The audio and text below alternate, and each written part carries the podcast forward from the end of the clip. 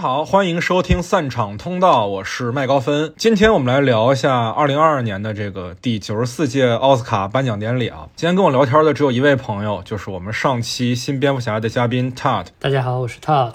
很惶恐被找来录这期奥斯卡的节目。你是在纽约是吗？还是在哪儿？对，在纽约。我估计这期节目应该要剪成两期。那我们在第一期的时候就主要来讨论关于这届奥斯卡颁奖典礼本身，当然也会聊到这个不可回避的 Will Smith 这个事儿哈。然后也会讨论到，比如说我们对于一些奖项的争议，还有这届奥斯卡上有哪些我们觉得明明是很好的片子却没有拿到它应有的奖项的电影。然后在下半期的节目里呢，Part Two 里面呢，我们可能就集中来谈一谈十部 Best Picture 的提名影片。以及还有这几部最佳外语片的，现在不叫最佳外语片了，现在叫最佳国际电影，对吧？对，那几部最佳国际电影的影片。那我们还是从颁奖典礼本身开始聊啊。我开始看奥斯卡颁奖典礼是二零零八年，老无所依的那一年。到今年刚好是第十五年，我去！从零八年开始，几乎是每年都看直播，不管是以前在大陆的时候完全没有途径看直播，还是后来到了香港稍微方便一点看什么明珠台的转播什么的。除了奖项以外，我还挺被奥斯卡本身的这个仪式感所吸引的。所以说，对我而言，每年奥斯卡这一天，尤其是到了美国之后，这个晚上可以说是一年当中对我而言最重要的文化活动之一。Christmas Eve，美利坚春晚。对，所以每年对这个的期待还是很高的。但尤其是从疫情以来，奥斯卡对于美国主流大众的作为一个文化事件的吸引力，确实是不如以前高了。临近奥斯卡的时候，你在 Twitter 上仍然可以看到狂热的电影爱好者们就典礼的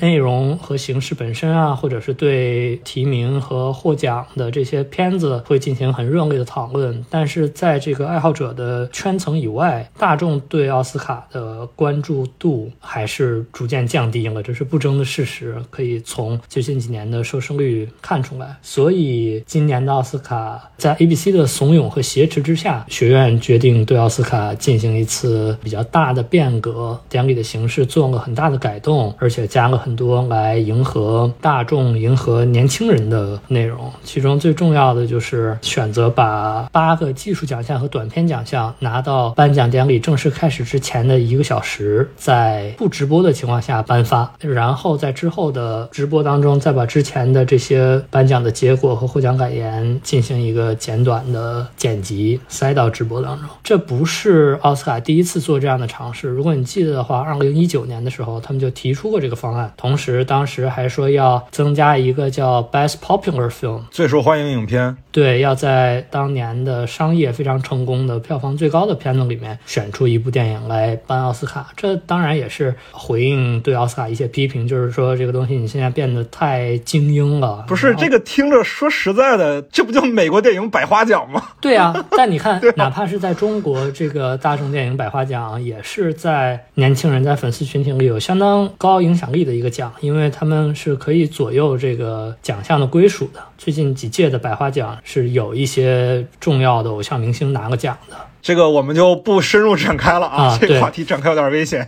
这也是回应对他的这个过于精英化的批评，就是说最近很多届奥斯卡上，哪怕是主持人都会开玩笑，就是说提名的很多片子都没有人看过。但是当时一九年的这个提议呢，就受到了非常大的反对，学院是很快就取消了这个计划。但是今年呢，应该是受到了 ABC 的威胁，这个计划依然受到了大量的反对，包括被。拿出直播之外的这些从业者，在这些分支以内和以外的提名人都表达了强烈的反对，但是学院最终还是一意孤行，把这八个奖项拿掉了，然后又加了这两个在 Twitter 上由大家评选出来的所谓的奖项，一个是叫粉丝最喜爱电影，一个是最值得欢呼的电影时刻。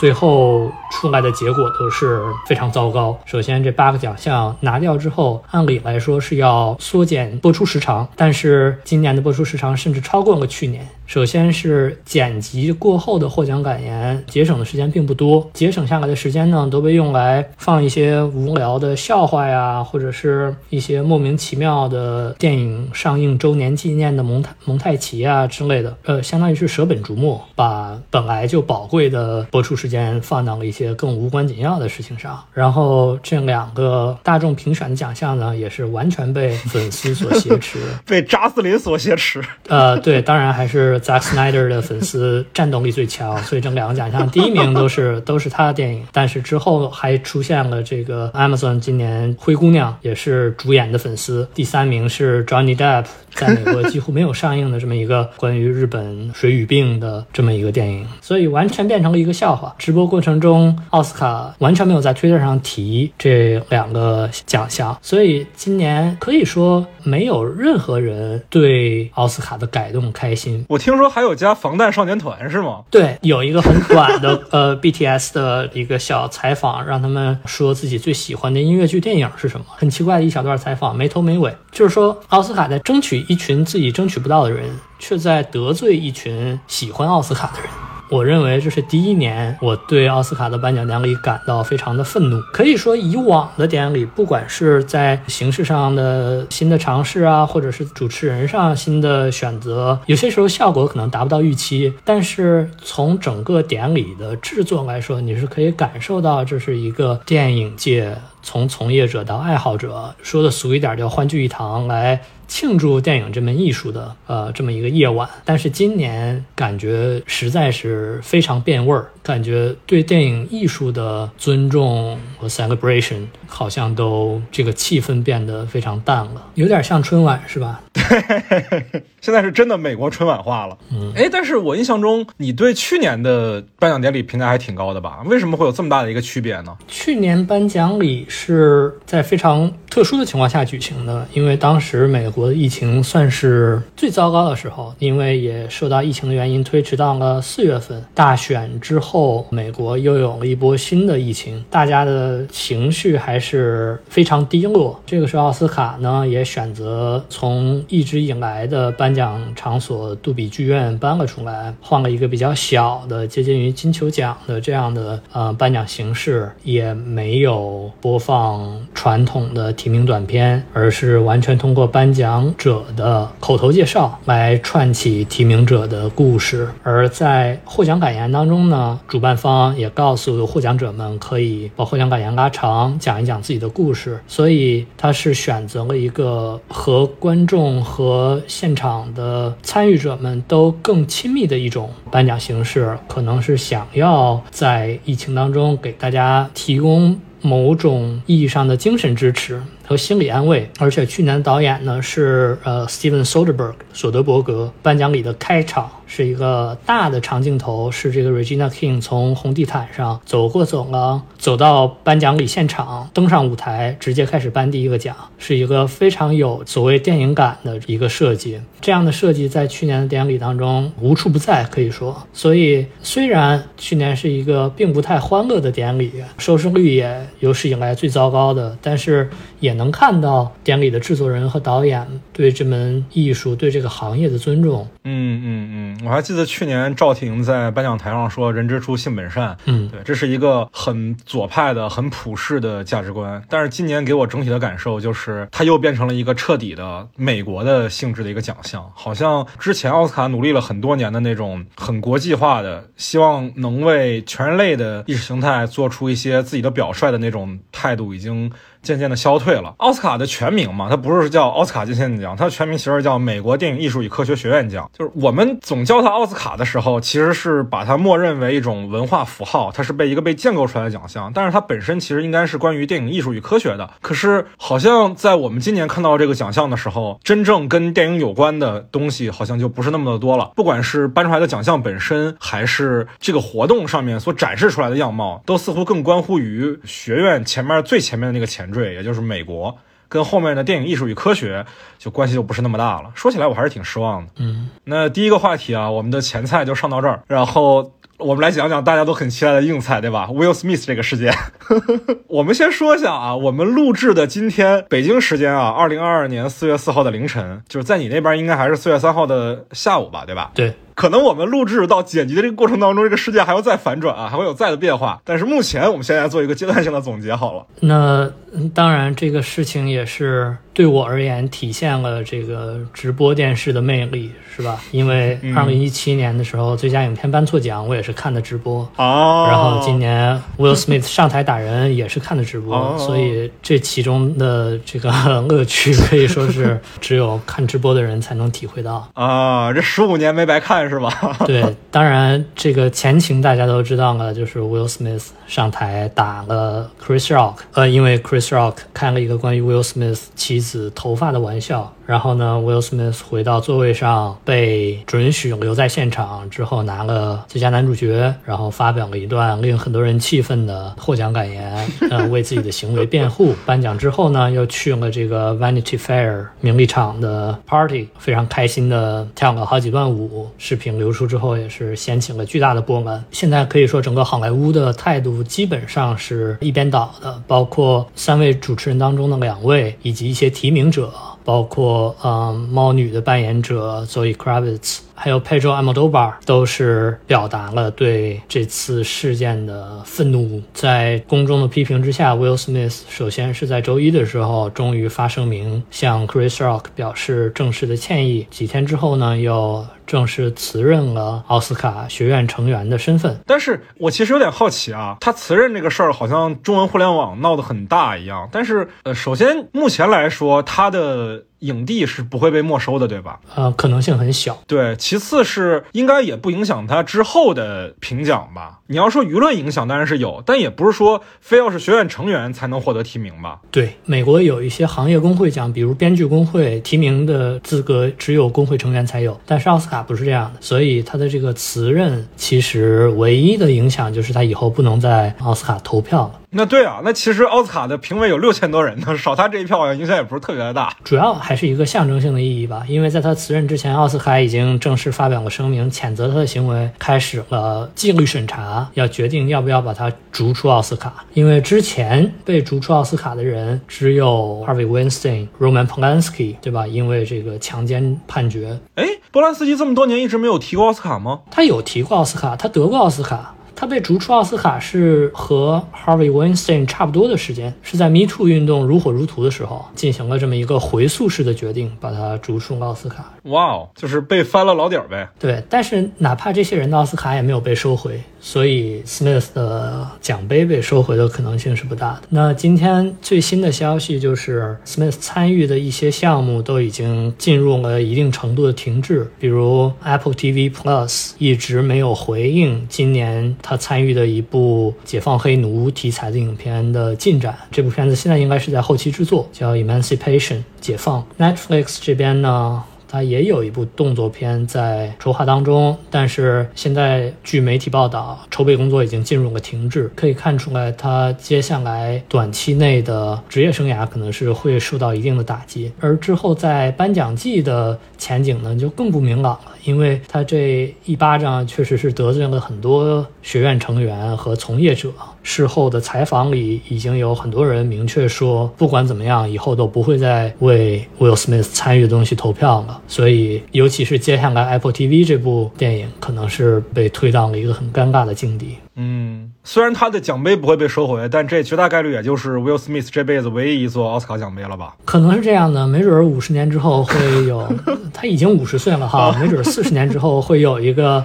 大欢乐和解的这么一个场景，但是可能短期内他的公众形象还是受损很大，因为在这之前，美国可以说没有人讨厌 Will Smith 吧，他是一个很受欢迎的这么一个明星，没有太多的污点。但是这次，哪怕是行业内也有很多人站出来反对他。过去这一周，你看到这个深夜脱口秀节目呀，或者是昨天晚上的中六夜现场啊，对他的讽刺都毫不留情。呃，有网友。评论说，Will Smith 没有办法接受一个玩笑，但现在跟着来了一万个玩笑。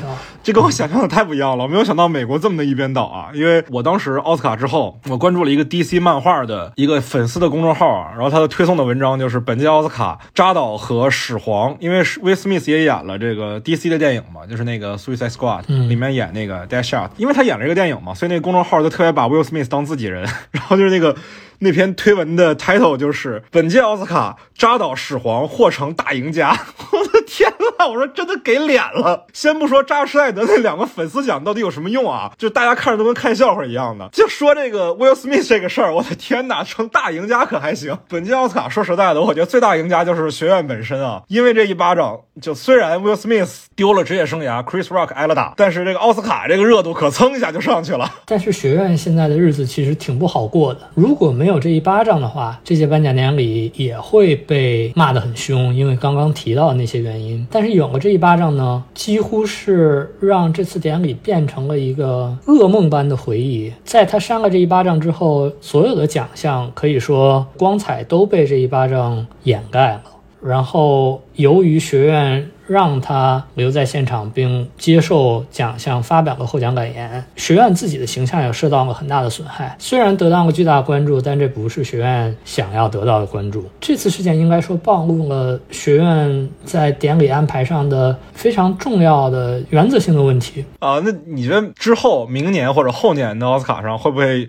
有没有哪个 comedian 会拿这个事儿出来调侃？一定会的，就像当年最佳影片颁错奖之后，第二年也是开场第一个笑话，呃，主持人 Jimmy Kimmel 就拿这个事儿做了调侃。我怀疑学院明年可能会找 Chris Rock 再主持一次。哇哦！因为 Chris Rock 之前已经主持过两次颁奖礼了。他在2016年，就是 Oscar So White 那一年，没有黑人提名者的那一年，他的开场词就非常出彩，把当时对好莱坞种族歧视的一些质疑融入了这个开场白里面。有这样的契机，奥斯卡明年可能是会考虑找他再来主持一次吧。哇，那说实在的，如果他上台就带着一个橄榄球护具的话，那就太精彩了。但这个事儿啊，我觉得还有一个特别好玩的点啊，就是跟美国这个舆论不一样。我们中国大陆的网友，我不说一边倒吧，但是主流舆论绝对是支持 Will Smith 的。这点其实相当的让我诧异。我不知道这个是不是我的同文层的偏差啊，就是我好像能在微博上也好，豆瓣上也好，能看到的说法都是觉得嘴贱就该挨打的这么一种观点，都是觉得一个男的得多没品才会拿一个女性的疾病调侃，说他挨打活该这些的论调，就是好像跟美利坚特别不一样。呃，首先现在还不太明确，Chris Rock 究竟在说这个话的时候知不知道 Jada 患有这个疾病。现在普遍认为他可能是不知道的，他以为他就是秃呗。对，其实对男性的这个头发玩笑其实是很很常见的，是吧？所以当时可能没有意识到 Jada 的这个是对他来说很敏感的一个话题。中国内地的网友，如果你看整个中文区的网友，香港的、台湾的，很多人都是支持 Will Smith 的。我觉得一是。可能中文区的网友对于美国喜剧的尺度没有那么容易接受。我印象非常清晰的是，有一年 Seth MacFarlane 主持的奥斯卡，我不知道你记不记得，就是那个 Ted 泰迪熊的配音演员啊，就是也是导演吧？对他主持过一届奥斯卡，开场的时候有一段歌舞片段，是他在台上唱这个一首歌，叫 We See Your Boobs。哦，哇，那个好有名啊！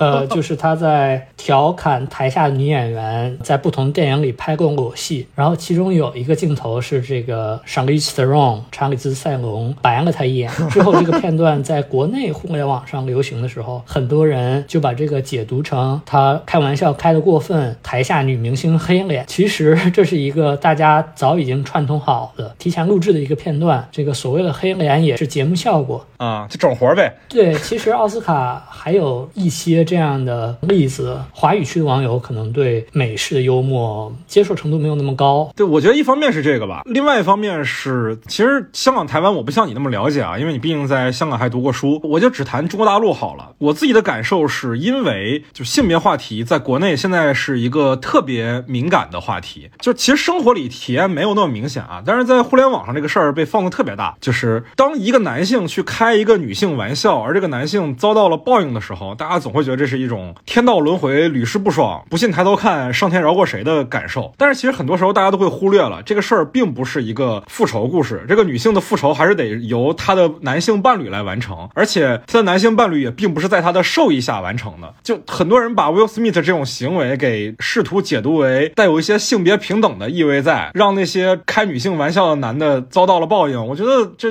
有点荒诞了吧，朋友。这个我很难说，但是。在美国，这次事件其实也引发了很多一些相关的社会话题的讨论，包括喜剧的边界呀，女性，尤其是黑人女性，在日常生活中受到的不尊重啊，还有男性的这个 masculinity 男性气质的定义啊，都有这样的讨论。但是可以说，这些都是相对来说边界化的讨论。总体的共识还是，你是不可以因为一个人说的一句话，尤其是一个喜剧演员讲的一个笑话，上台打人的。我自己是看到直播这一幕的时候，是觉得非常震惊的，给我带来的冲击非常大。就是这种暴力行为可以在电视上直播，然后施暴者又没有受到任何的惩罚，我直观上的冲击是很大的。当然，也有观点认为 Chris Rock 的这个笑话也是非常不合适。但是退一万步讲，哪怕是 Will Smith 和 Jada 真的对于这个笑话有意见的话，他们还有很多很多很多种更好的解决这个问题的方式。哎，如果 Will Smith 没有上台打人，他只是在台下像后来他暴怒的那样大喊了两句，你会不会觉得好接受一些？我觉得这是可以的。虽然说美国的电视转播有明确的这个规范，不能说脏话什么的，但是我觉得如果他只是呈现了他的愤怒的话，我觉得这不是一个大事儿。如果是这样的话，我相信这个舆论不会出现像现在这样一边倒的局面。他甚至有更聪明的、相对幽默的形式来化解这个问题的选择。但是，当然，我们没有办法要求每个人在失控的时候都做出最明智的选择。我说我的观点啊，我这观点可能还不太一样一些。首先啊，打人肯定不对，这是原则，我肯定不可能支持 Will Smith。但是呢，我想说的是，虽然打人不对，但是我还挺爱看的。就我对奥斯卡没有那种像你一样的，比如说对他情感很深，认为他是一个艺术殿堂的奖项的什么的。就我一直觉得这个东西就是一个 show business，所以在我这儿的观点就是打人不对，但我爱看。我觉得这可能也是你刚刚说的这个中美观点差异的很重要的原因之一，就是中国网友可能对奥斯卡。所代表的意义本身感觉没有那么强烈，它有一点隔岸观火或者看热闹的这个性质。对对对对对对对，我们就是看热闹不嫌事儿大。对我我也不想把这个事儿过分夸大，但我相信在美国电视上呈现的这个暴力行为还是触动了一些美国人的神经的，因为尤其在过去这两年，美国疫情之下，大城市的犯罪率有所升高，我们时常可以看到，尤其在纽约，亚裔人士被无端。攻击，然后行凶者可以大摇大摆的离开。从我个人角度而言，这个是激起了一些不愉快的回忆和联想。我我觉得对于一些电影爱好者来说，奥斯卡。这个晚上可能就像超级碗对于很多体育爱好者来说一样，某种意义上一种逃避现实的途径吧。这样说可能有点严重，但是你懂我的意思，就是是一个放松的投入到我喜欢的事情的这么一个夜晚。但是起码就我个人而言，他的这一巴掌是把很多我不想思考的现实重新带到了这个舞台上。你知道，就咱录节目这一会儿啊，我一直听见你那边录音的时候，外面有警车的声音，主要是救火车和救护车。哦哦哦，好的好的好的好的，我还以为是警车呢。大城市就是这样，总有救护车。原来如此。好的，那这个关于 Will Smith 这个事儿啊，哈，我们也就暂时解读到这儿。我们来进行下一个话题的讨论。我们能从这届奥斯卡的具体的奖项的颁发当中读出这个学院的哪些信息呢？首先，先聊聊吧。今年最大争议的一个奖就是 Coda 监听女孩拿下了最佳。影片这个奖，你说这个奖争议大吗？这个奖其实争议还真不大，不管是电影平台的评分，还是业内人士的意见，好像把最佳影片给这个片子都是实至名归。当然，我知道咱们两个都非常不喜欢它，嗯，但是这么多年以来，你说奥斯卡真的是在选在艺术成就上最高的影片吗？我觉得似乎也不是，多年以来，奥斯卡似乎都是在最佳影片这个奖上，不能说想要啊，因为这是学院的集体决定。但是在这个奖项，它似乎都体现了一种意识形态或者时代风潮。最佳影片的文化上的象征意义，似乎大于它对于电影艺术和科学的肯定和表彰的作用。如果我们捋一下过去若干年的最佳影片的话，有很多电影会给人一种德不配位的感觉，好像。每年的最佳影片提名里都有一部比得奖者更好的提名影片，我不知道你有没有这样的感觉。对我之前就有一个观点嘛，如果奥斯卡某一年的最佳影片和最佳导演没有给同一部影片的话，那一定是最佳导演的那一部比最佳影片那一部要好，基本上都是这样的。断背山毫无疑问比撞车要好，罗马毫无疑问比绿皮书要好，对吧？今年犬之力也毫无疑问，我觉得是比坚挺女孩要好的。我为什么说它争议大？一方面是我自己觉得确实是坚挺女孩肯定不是一部好电影啊，就我对它的评价真的非常低啊。等到我们聊具体影片的时候，可以展开来说一说这个事情。另外一方面是，首先这是奥斯卡学院奖第一次把最佳影片颁给流媒体影片，嗯，居然是 Apple TV 的这一部，不是 Netflix，不是 Amazon，这就已经非常的特殊了。其次，这是奥斯卡历史上。第三次颁给翻拍片最佳影片，前两部是五十年代的《宾虚》和马丁·西克塞斯的《无间行者》《无间道风云》。你说实在的，你把《Coda》监听女孩跟那两部影片放在一块儿的时候，你不觉得画风有点不一样吗？是不是？我们再往下说啊，这部影片在拿下最佳影片的时候，它是没有获得最佳导演提名的，这在奥斯卡的历史上也是非常非常罕见的。我印象中是第八次，就是奥斯卡办了九十多届啊，只有八次是没有提名最佳导演的影片拿下了最佳影片奖。这是非常非常罕见的。上一次我记得应该是《逃离德黑兰》那一年，本·阿弗莱克没有提名导演奖，但是影片拿了最佳影片奖。但是说实在的，你看《监听女孩》跟《逃离德黑兰》比，它也不是一个概念吧？这个影片到底凭什么能做到这么多个在影史上非常具有意义的地位呢？对吧？呃，你说的对，他的拿奖确实是打破了很多记录，好像也是获提名最少的最佳影片获得者吧？我不太确定，但好像是打破了一个类似的记录。我同意你说的，Coda 这个质量很一般，它给我的感觉像是央视电影频道在工作日下午放的那种农村题材主旋律影片，你知道我说的意思吗？电视电影。我知道，我知道，我知道。对，因为现在每年奥斯卡颁奖之前，一些行业杂志会匿名发布一些。学院成员的投票和他们的理由。那今年我看到的一份投票，他把最佳影片的第一名排给了《Coda》，然后他的解释说，这个片子实在是没有任何 cinematic brilliance。就是说，他在电影方面没有任何出色的地方，但是他的角色塑造，他对这个家庭的这个故事的塑造，确实让这位学院成员是泣不成声。所以，我相信他之所以能获得这么好的评价，最终得到奥斯卡的肯定，一定是他确实是打动了很多人。他没有打动我。因为我觉得他试图打动人的方式都过于老套，过于过于桥段化。没事，“cliché” 这个词我们也是可以理解的。可以 啊，我看你的微博上是这么写的，是吧？对，但是我我想，可能他确实是打动了很多其他的人吧。那没有办法，我们人类的悲欢并不相同。我也相信这个很多人被他打动是真诚的。但是，我们是否应该把一个电影能否打动人视为评价它的最优先的标准呢？因为。我觉得让人哭和让人笑是电影最容易的事情。评价一个喜剧好不好，不应该以它是否能逗人笑为最高标准；评价一个悲剧好不好，也不是让人流了多少毫升的眼泪为最高标准。因为打动人也好，就是使人发笑也好，这东西都是有技巧的，有公式可循的。但更深层次东西是难的。如果你只是按是否好笑的话，那我相信伍迪·艾伦在喜剧史上绝对排不上号。他的电影没有那么的好笑，但是他的喜剧的内核是非常的独。到的非常独一无二的。那同样的，我们在看到《监听女孩》这部影片的时候，我的感受也是，就是你就算说很多人可能被他打动，难道那些学院成员就不会意识到说这些打动是很廉价的吗？是很容易的吗？其实这个类比就有点像今年的另外一部热门影片吧，也就是我们刚才提到的这个 Will Smith 拿奖的这部影片《国国王理查德》（King Richard）。他讲的这个故事其实说实在的也非常的土。当然，因为它是真人改编啊，所以其实故事也不可能给你什么样的惊喜。你也知道故事里面的主角最终会成功，也很像 Will Smith 之前提名的那部影片。啊，就是那个当幸福来敲门。但是我这就是觉得说，就好像你不可能给肯德基、麦当劳一个什么样美食的奖项一样。这样的影片，我们知道它能让我们摄入碳水，能让我们获得满足，就该给它一个艺术层面的奖项吗？真的让我非常难以理解。而且最佳影片这部奖，它是颁给电影的制片人的，它不是颁给导演的。那你说像《Coda》这样的电影，它的制片人真的有什么样的难度吗？它的制片人真的对于电影艺术与科学产生了什么影史上的作用吗？我觉得没有啊，他就是挑了一个。好的范本《贝利叶一家》，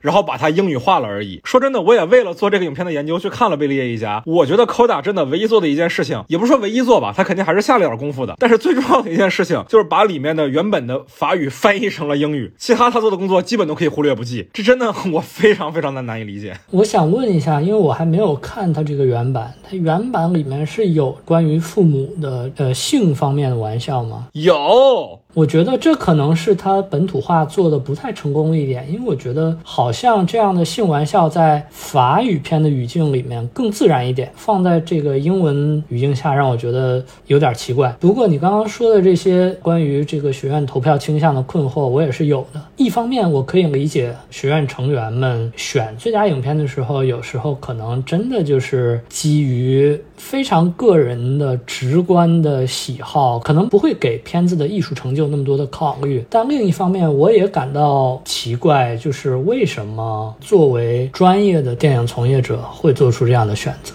我的一个朋友有这样一种看法，我在这儿借用一下，我觉得很合适，就是学院。的很多成员是在忽视，是在把有才华的人的才华当成理所当然。嗯今年看到了很多相当优秀的作品，但是最终他们选择的是一部社会价值以及或许情感共鸣力更强的作品，而对真正的电影上的造诣视而不见。其实今年的最佳影片提名里面有若干部电影，比如《Coda》，比如《Belfast》，比如《King Richard》，都是可以说是过去这一年。当中的 feel good film 就是叫什么呢？呃。也不是合家欢电影啊，就是让人感觉心情良好的电影。我个人认为啊，这些 feel good film 当中有一些的水准是比另外一些高的，比如 King Richard，我觉得虽然是一个非常传统的励志片，但是做了一些有意思的选择。Will Smith 表现也相当不错。Belfast 是一个非常不一样的来看这个爱尔兰那段动荡历史的片子。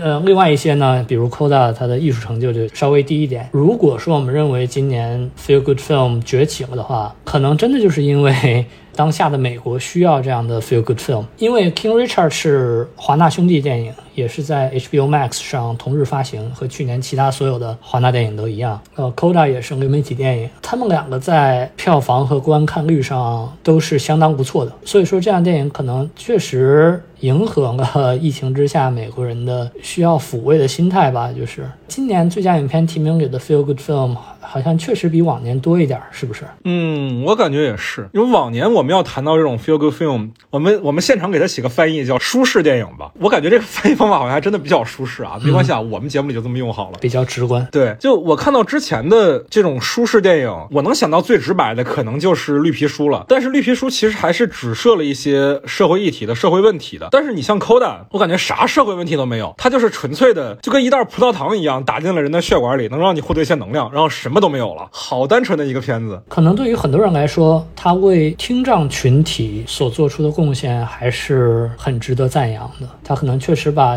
一个我们平时见不到的群体搬上大银幕，而且我觉得在整个颁奖季当中，很多人也看到了、听到了这部片子的创作者和听障演员们的获奖感言，认识到了这部片子对他们的意义有多重大。我觉得这可能改变了一些人的看法。哎，那去年《Sound of Metal》为什么没有这样的待遇呢？我觉得《金属之声》拍的比它好多了呀。我同意，但是 你也知道，奥斯卡得奖一半是靠公关，是吧？Apple 的公关水平还是难以比拟的。啊，好的。哎，我今年看这个奥斯卡的名单啊，我还观察到一个值得一聊的方向吧，就是他们的提名名单其实还是比较符合我对于奥斯卡本来的期待的。你包括 Coda 只有三项提名，然后另外一个层面是他在态度上、在姿态上还是想做那种全球话事人的感觉，就是非常的左派，有一个地球村的概念。虽然说主要都是英语电影，但是还是能在很多主流奖项里看到一些外语片、外语创作者的这种身影。你比如说《驾驶我的车》，它作为一个亚洲电影，首先是有最佳导演、最佳影片两项非常非常大的提名的，然后他还拿了最佳改编剧本的提名，然后包括像《平行母亲》这样一部西班牙语电影，他也能拿演员奖的提名。当然，这个事儿没有那么的罕见啊。佩内洛普·克鲁兹之前也拿过奥斯卡了，但是相比而言，靠一部纯粹的外语电影、外国电影来做到这样的事情，还是没有那么的容易的。再包括今年还有一部值得关注的影片啊，虽然他一个奖都没有拿到，但是他有三项提名，这三项提名也是罕见的涵盖了三个层面，就是《逃亡》这部影片《Flee》，同时拿到了最佳国际电影、最佳纪录长片以及最佳动画长片三个提名。我当时在看提名名单的时候，我是很惊讶于一个纪录片要怎么同时还能是动画片的，因为在我们印象中，动画片都是人工的，都是人为的，都是画上去的。但是纪录片偏偏又要求人工痕迹降到最低，要求你记录真实，那要怎么去平衡这样天生就打架的关系呢？同时，我去看了影片之后，我也发现他关注的是一个非常非常左派的视野，是全球化的视野，是阿富汗这个大背景下的小的难民的故事，包括里面的一些 LGBT 话题。在这些提名奖项里，我是能看到奥斯卡仍然是在有一些左派的立场在的。但是他的给奖的时候，刚才我们提到的 Coda 也好，King Richard 也好，Belfast 也好，都是非常非常右派的，只关注英语社区本身的奖项作品。我说英语社区可能都是相对来讲更温和的说法了。我觉得他们就是在关注传统老白男话题。哦，King Richard 多了一点点这种怎么说呢，有色人种的话题，但还是非常非常的美国。你放到全世界其他角落的人是很难共情这几部影片的。这个我觉得他们的立场还是非常的分裂的。我觉得这个问题要分为几个部分来说。首先是奥斯卡终究是一个美国的奖项，表彰的主要还是美国电影。美国观众的视野其实是比较狭窄。总体来说，美国人对于国际事务的关心也是比起很多西方发达国家来说都没有那么高的。所以这些年的奥斯卡可能给人一种国际化的错觉，但我觉得这种错觉很大程度上是来源于过去几年好莱坞对于亚洲影片和亚洲面孔的重视。我们在过去若干年里面，从《寄生虫》开始，亚洲影片和亚洲题材影片都出现了一些评论和商业上的成功。呃，当然，《Nomadland》不算是亚洲影片，但是一个亚洲导演。但是同年还有这个 Minari 拿了最佳女配。商业上，又有上汽，又有 Turning Red，就是《青春变形记》。比如电视上《鱿鱼游戏》，再比如这个我们三月份刚刚在美国上映的这个杨紫琼主演的 A 二四的新片叫《Everything Everywhere All at Once》，瞬息全宇宙。这部片子上映之后也是获得了巨大的商业成功和和评论上的成功。所以我觉得近些年好莱坞是有这么一个开始重视亚洲元素的倾向，但是我个人认为不应该把它当成是好莱坞国际化的一个标志，因为我的一种比较悲观的看法是，可能这是某种程度上的三分钟热度。那么在当下这个亚洲题材炙手可热，但是未来若干年可能这样的热度就会消退。我自己当然是很乐见亚洲的演员拿到好角色，亚洲人的故事被搬上银幕，被更多美国观众欣赏。其实是从《寄生虫》开始，有更多的美国电影人和美国电影爱好者们提出这个观点，就是说美国观众应该学会看字幕，不应该那么狭隘。对对对对对，这不是奉俊昊在那个金球奖上说的吗？一旦你越过了那狭窄的一英寸的字幕的围墙，你将看到无限多的好电影。对啊，哇，这话说的特别好。Apple TV 最近也刚刚推出了一个新的新的剧，是日语和韩语的，叫 Pachinko。对对对对，After Young 那个导演的新作，对吧？对，弹子球游戏。所以我觉得你说的所谓的全球化的倾向呢，是最近几年好莱坞对于亚洲的重视的一个小的缩影。如果你往前看几十年的话，奥斯卡从来都不是一个特别关注国际电影的奖项，哪怕成就最高的亚洲导演黑泽明，在奥斯卡上也可以说是没有什么存在感。而且我们客观的说，即使是在国际影片的范畴里面，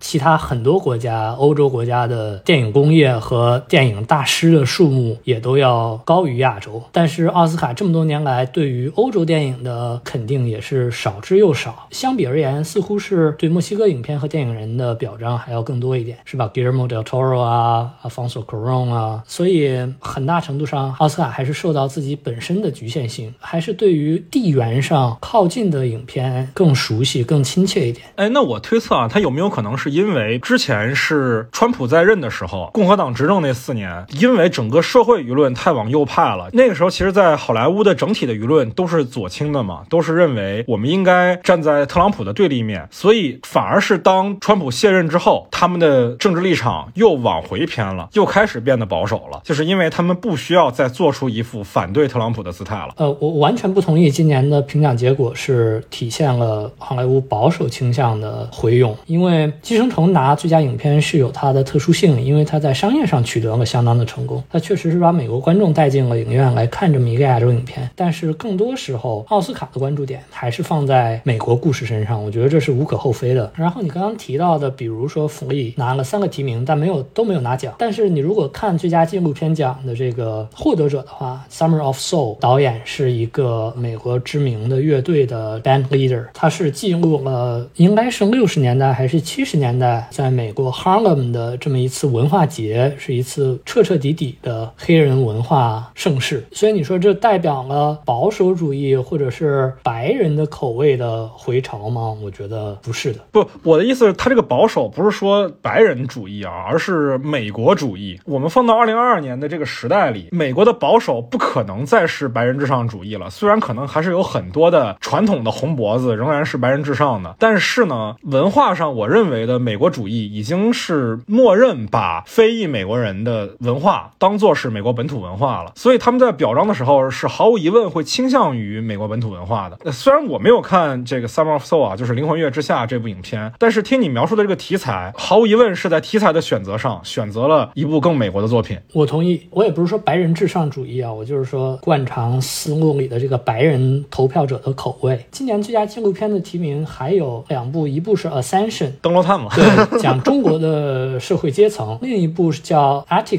讲一次美国监狱的暴动，也是有一些这个种族题材在里面。相比之下，你比如去年还是前年，最佳纪录片给了这个《My Octopus Teacher》，是个自然纪录片；还有有一年的那个提名是《Free Solo》，也是国家地理的自然纪录片，对吧？那今年这些其实相对来说是更加关注社会议题的。还有一点就是《Coda》拿奖，我认为其实虽然说它是一部完全不具有国际视野的影片，但是它也是进步主义的一个相当极端的体现。因为这部影片的价值在于把听障群体推到大众面前。我相信很多学院成员在投票的时候，很可能是带有这么一种使命感的，尤其是在男配这个角色上。其实短短几周内，风向就从《Power of the Dog》的男配转到了《Coda》的男配。就有学院成员说：“我其实就是想看这个人站在领奖台上。”我觉得《Coda》获奖。它的象征意义，对长期被忽视的一个群体的重新的关注，对于进步派、进步议题来说，意义是很大的。那说实在的，我还是会觉得《金属之声》好冤啊！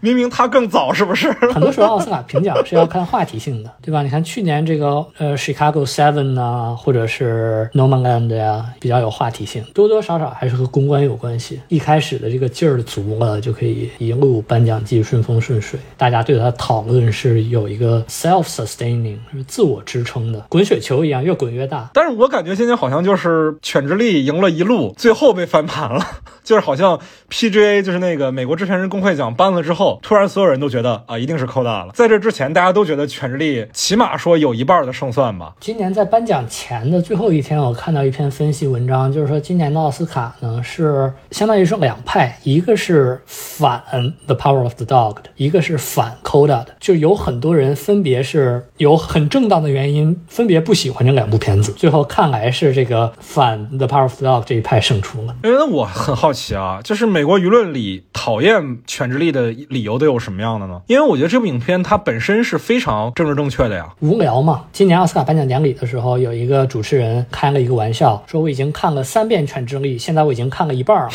它可以说代表了某种程度上大家最近几年来不喜欢的那个所谓学院精英的口味吧。我猜测可能是这样的。哇，但是这种声音就好民粹啊！就我前两天看到那个新闻嘛，就是美国有个演员，好像是之前演那个《一个明星的诞生》的一个配角啊，Sam Elliott 啊，对，就中西部人嘛。然后他说这里面这个美国西部风情一点都不西部，说你去新西兰能拍出什么西部精神呢？说我们西部男儿才不是那种娘娘腔呢，才不是这种深贵呢。然后怒骂了一通犬之力这个影片，用了好多脏字儿，给我震惊到了，这个太民粹了，这种观点。那这个后来呃，我看有人说他是唯一一一个在好莱坞可以发表公开反同言论而没有任何后果的人，因为大家已经习惯了他就是这样的。我觉得，因为你说民粹，近些年奥斯卡也是在回应大家对于他过于精英的指责，他在大幅扩张学院的成员数目，在这样的背景之下，难免会对学院整体的投票的风向和口味带来一些改变的。行啊，那我们接下来的这个话题来讨论一下啊，今年奥斯卡有哪些遗珠？所谓遗珠，就是我们觉得这个影片应该获得更高程度的承认，而现在它没有啊。我先来说一个吧，韦斯安德森的《法兰西特派》，就很多批评家批评这部影片嘛，说韦斯安德森特别重复自己，说没有创新，没有创作力。但这部影片确实是完美符合了我对于一部极致的韦斯安德森的电影的想象，就他有很多的技巧，他几乎是把他之前的那些电影当中常用的技巧都整理了一遍，你包括动画的的。形式不只是说平面的手绘动画，还包括了像《犬之力》那样的三维动画，它用的很少啊，但是非常有意思。再包括它非常有趣的那种卡通式的调度，这些东西都非常融会贯通的融合在了这部影片里。而且它整体的影片的结构上也是一个，就是你对于影片本身的观看的感受，其实跟你阅读一本画报是一样的，就像一页一页翻开这份画报一样，其实是由一篇篇专栏文章来构成的。然后他把这些专栏文章翻译成了视听语言，形成了这部影片。这个思路我觉得是非常有趣的呀！我不说这部影片能在主流奖项，你比如说最佳影片或者最佳导演之类的获得提名，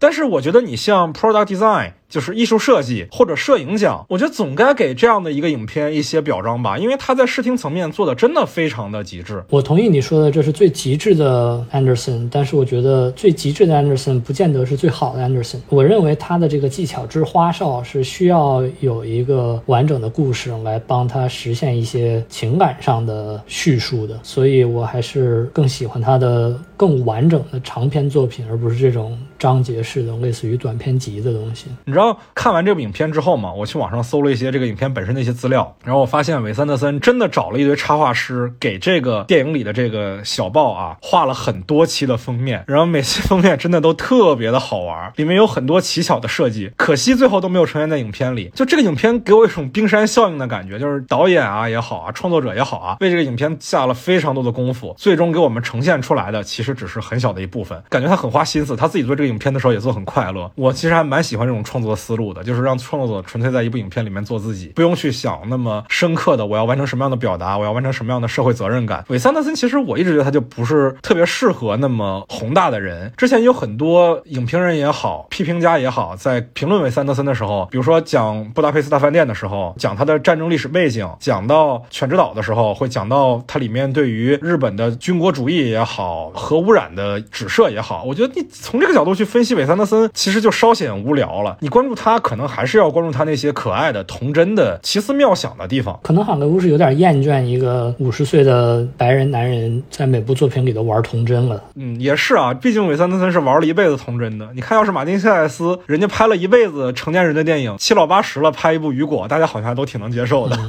对。然后，那你有什么觉得今年在颁奖季待遇不是特别公平的影片吗？我去年最喜欢的电影是《Spencer》，就是 Kristen Stewart 演的这个戴安娜王妃的。传记片哦，这也是一部争议蛮大的影片。刚出来的时候口碑特别好，等流媒体上线的时候，国内有资源的时候，就看它豆瓣评分蹭蹭往下掉。我当时在电影院看这个片子的时候是相当受震撼的，很欣赏这个导演的做传记片方面的尝试。我最喜欢的一点就是他没有去按部就班的讲一个已经被讲烂的戴安娜王妃的故事，而是根据他对于这个角色的了解，重构了这么一个故事。来对这个我们非常熟知的公众人物的形象进行了一次解构和重组，最后呈现出来的这个银幕形象是非常让人共情的，很不简单、很不表面化的形象。嗯，因为我也是在你的推荐之下才看了的，我一直是以为我们两个的观影的审美是比较相近的啊，但我确实也对这个影片有一些的失望。刚才你有提到说这个影片的很重要的一点就是它是非传统的传记片，它其实只是提取。了历史上真实存在的一个时间节点，然后利用了一个真实存在的核心人物。其实它的整体的故事是一个约等于是原创故事吧。但是呢，给我的感觉这样的创新是非常的不足的。我看传记片的经历应该不算是特别丰富，但是在我有限的传记片观影经历里，我已经见过了非常多的这种颠覆式的反传统的传记片了。我们比如说有一部关于 David Bowie 的传记片，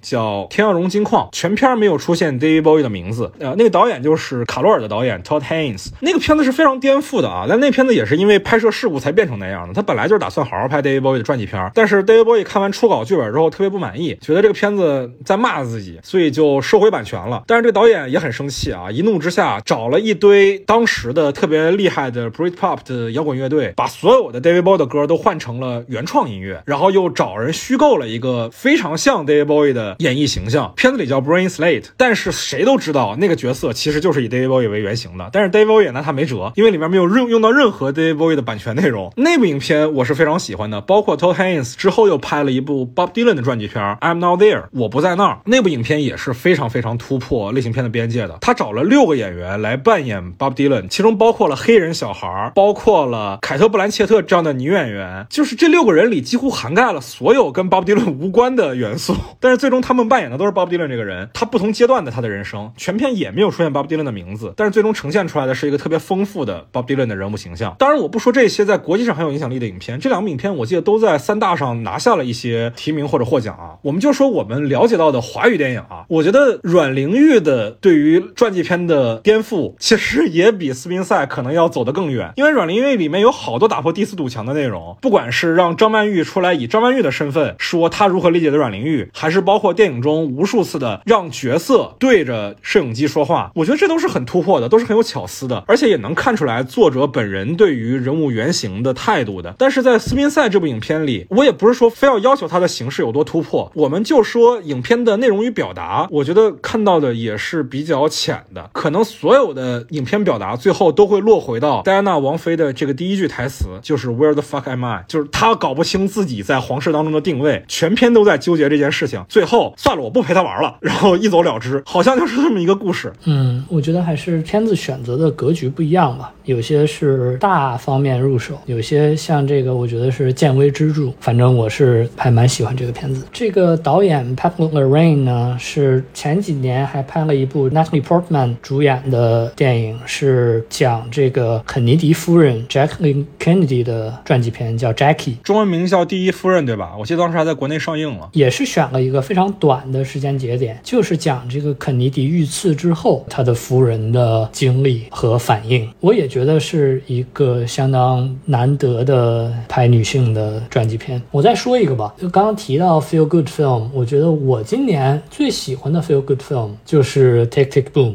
哦，倒数时刻。啊。我在男主角这个奖项上是一直以来是支持 Andrew Garfield 的，在 Will Smith 打人之后，我就更加支持 Andrew Garfield。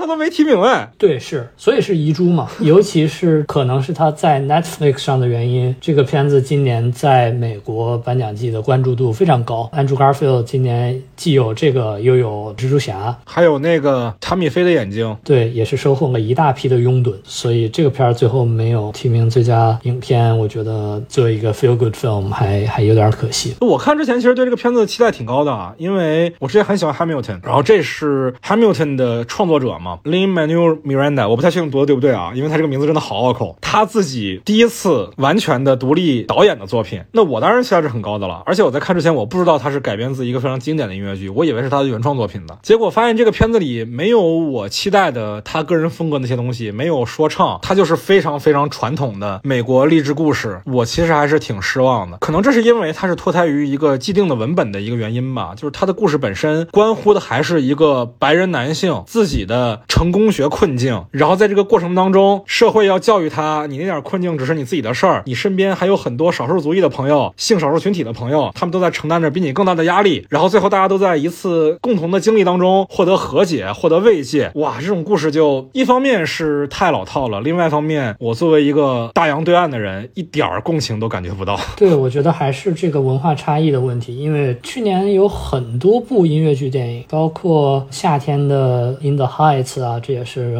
Miranda 的电影，还有 Dear Evan Hansen 啊，包括 West Side Story 啊，但这个可以说是团结了整个美国这个 musical theater 行业，或者说约等于百老汇吧，就是这是非常受百老汇人和百老汇爱好者们欢迎的一部电影，可以说是对美国这个舞台音乐剧的一次最好的致敬吧。Johnson Larson 这个人物是很有象征意义的，所以没有提名有一点可惜。啊，也是，你毕竟是在纽约，纽约有那个百老汇的氛围，你是在美国最适合看这部电影的地区看的这部电影，所以你的观影感受跟我们肯定是不一样的。哎，我记得还有一个特别有意思的事儿啊，这个片子里面不是有一段桑德海姆电话录音吗？对，然后那是桑德海姆本人配的。对，就在这个片子上线没两天，桑德海姆去世了。对，桑德海姆去世那天，我在 MoMA 背靠背看两场电影，中间后场的时候知道桑德海姆去世了，我还哭了一点点，哇，很难过。就是这可能是二零二一年对于很多人来说意义最重大的一次名人逝世的事件吧。啊，因为我自己不是一个音乐剧的受众，但确实我发现，就无论如何，只要你稍微关注英语文化一些，你可能很难不受到桑德海姆的影响。他的作品真的几乎是无孔不入。对我之前很喜欢那个《The Mary Story》嘛，里面那个 Adam Driver 唱的那个《Being Alive》就是出自桑德海姆的音乐剧《Company》。对他作品真太多了，我后来一查，真的是相当的让我震撼。他确实是改变了音乐剧进程的，因为在他之前的音乐剧不是这样的。我们现在熟悉的看到的音乐剧，用歌曲来讲故事，甚至讲一些很复杂的故事、很深刻的故事，哪怕就你比如说《Sweeney Todd》这样的音乐剧，以前都是不存在的。以前的音乐剧就是好莱坞所谓黄金时代音乐剧，歌舞和叙事是分开的，而且音乐的部分通常是局限在一些很简单的爱情故事上面，所以它确实是改变了。有人称它为是舞台音乐剧的莎士比亚，是有道理的。凭一己之力改变了不光是美国，整个世界的舞台音乐剧的格局。没有它就没有今天的百老汇，可以说。我们之前做 Hamilton 的节目的时候也聊过这个话题啊，就是关于什么什么界的莎士比亚这个称呼好像已经泛滥了。但是我自己个人对于这种称呼是有自己的一个定义的。就莎士比亚为什么在英语写作界是非常具有历史级意义的，就在于在莎士比亚之前，英语一直不被视为一种高级的语言啊。那个时候，真正的历史级别的著作很少有用英语来写就的。但是莎莎士比亚真的是啊，用英语写了非常多。首先是在欧洲的文化界非常受欢迎的作品，四大悲剧、四大喜剧，包括很多很多其他的像《罗密欧与朱丽叶》这样的作品。另外一方面是，他也真的让英语在世界的严肃文学界真的被重视了起来。所以我是觉得，只有通过写作改变了某一个文艺类型的历史进程的那些人，才可以被称为莎士比亚。不是说他的能力，而是说他的历史价值。我觉得按你这个标准，桑海姆应该是值得这个称谓的。因为它确实是改变了这个音乐剧可以聊的东西，极大的提升了这个这个类型的艺术价值。好的，那这个我们的前半程啊，基本就到这儿了。在接下来的内容里呢，